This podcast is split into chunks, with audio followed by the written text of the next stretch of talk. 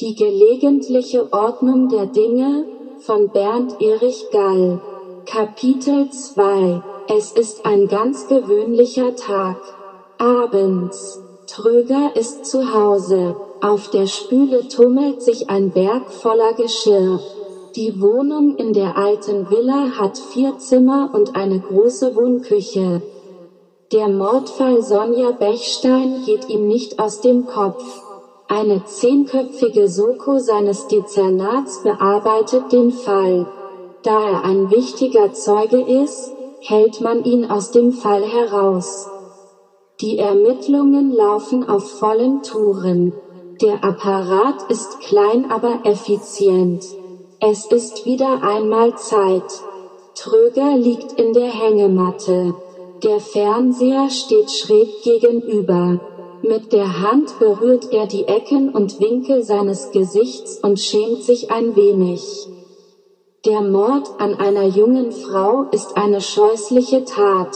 Er kann das Gesicht der Toten nicht vergessen. Vom Täter fehlt noch jegliche Spur. Es klingelt. Tröger springt aus der Hängematte und eilt in Richtung Wohnungstür. Auf dem Flur kommen ihm Zweifel. Eigentlich hat er überhaupt keine Lust auf Besuch.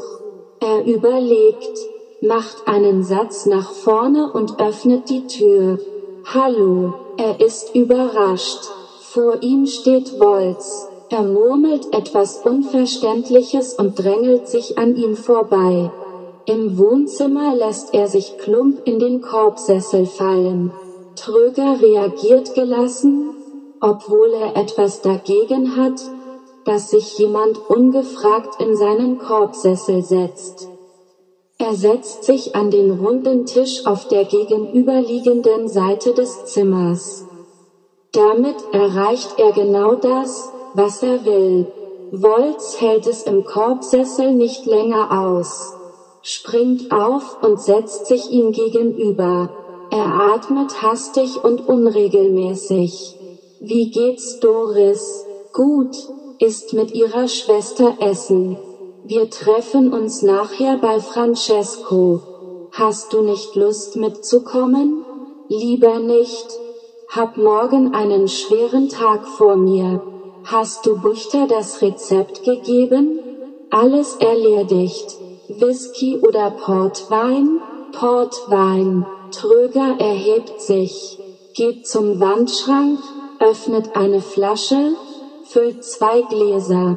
Er weiß, dass Wolz was auf dem Herzen hat. Er macht es ihm nicht leicht. Die Unterhaltung bricht gelegentlich ab. Tröger hat Zeit. Sie reden über die Tote im Wald.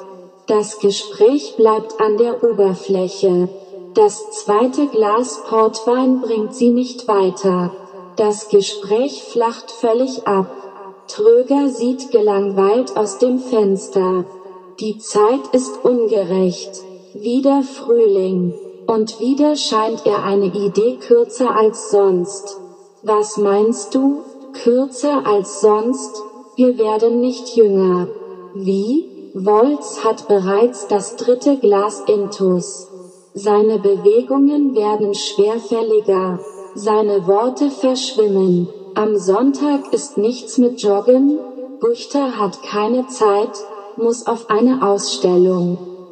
Ist mir recht, so sehr sie sich bemühen, es kommt keine echte Unterhaltung zustande. Nach dem vierten Glas verabschiedet sich Wolz. Die Wohnungstür fällt ins Schloss. Tröger lässt sich in den Korbsessel fallen. Morgen geht er mit Karin ins Kino. Sie ist eine gute Freundin und zwei Jahre jünger als er. Karin hat eine Tochter und ist geschieden. Tröger trifft sich regelmäßig mit ihr, sie haben was miteinander, lieben sich aber nicht. Eigentlich ist er der geborene Junggeselle. Er steigt schwerfällig aus seinem Korbstuhl und schleppt sich ins Bad. Der Tag sitzt ihm in den Knochen, er ist abgespannt und müde.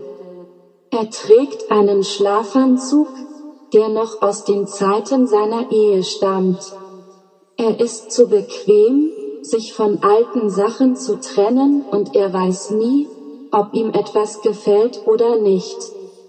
Tröger, Leidenschaft lebt von Details. Buchter, ein Autohaus lebt von seiner Tradition. Sie ist der Garant für die Bewältigung von Krisenzeiten. Wolz. Der Altersunterschied ist bei Ehescheidungen ein gewichtiger Faktor. Doris. Mein Vater ist früh verstorben. Ich liebe Rudi, er ist so gut zu mir. Wir werden bald heiraten. Karin. Ich lasse mich auf nichts ein.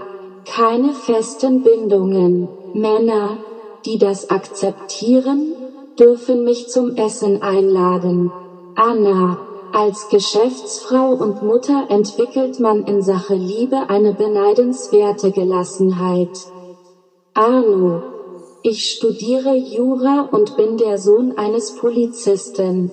Mein Vater finanziert mein Studium. Ich habe nichts dagegen. Sonja Bechstein, ich kenne meinen Mörder. Ich besitze ein Tagebuch. Klar kann man mit einer Person ins Bett gehen, um eine andere Person zu demütigen.